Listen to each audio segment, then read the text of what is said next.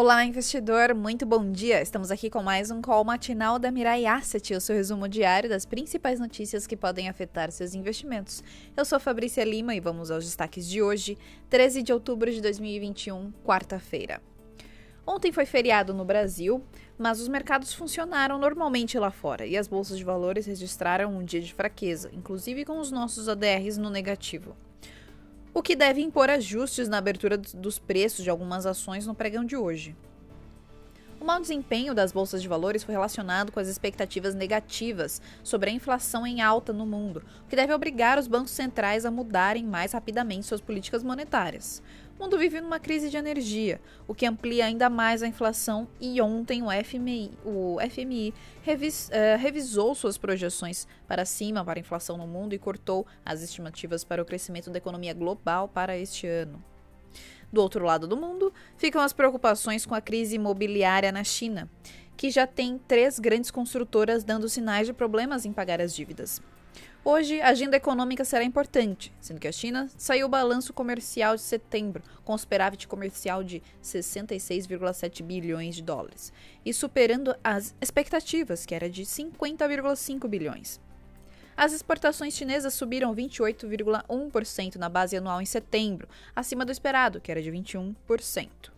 E as importações têm alta de 17,6% no mês passado, abaixo da previsão, 19,1%.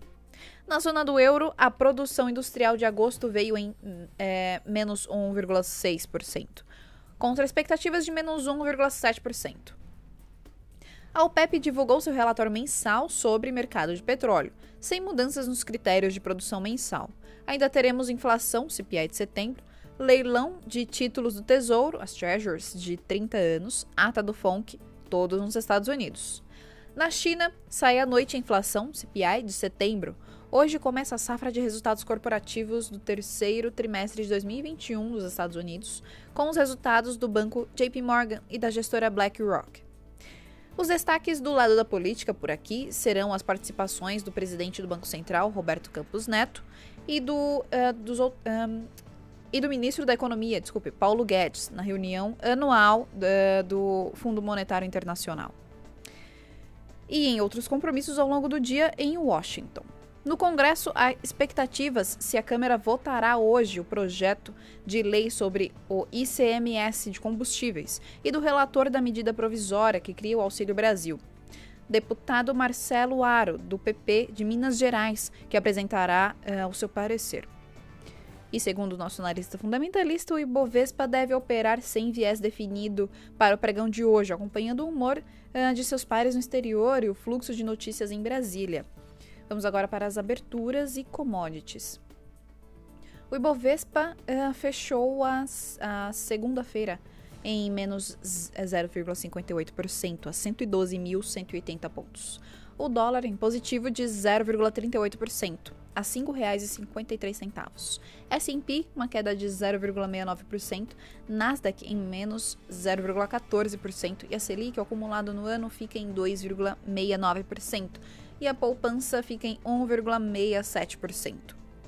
Na Ásia, as bolsas de valores fecharam mistas, com Nikkei em menos 0,32% e Xangai em mais 0,42%.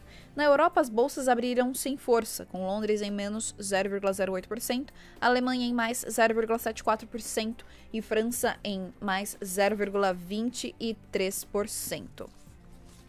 Nos Estados Unidos, os futuros das bolsas de valores abriram em alta moderada, com Dow Jones em mais 0,14%, S&P em mais 0,19% e Nasdaq em mais 0,40%. O Ibovespa Futuro abriu em mais 0,02%, 113.430 pontos.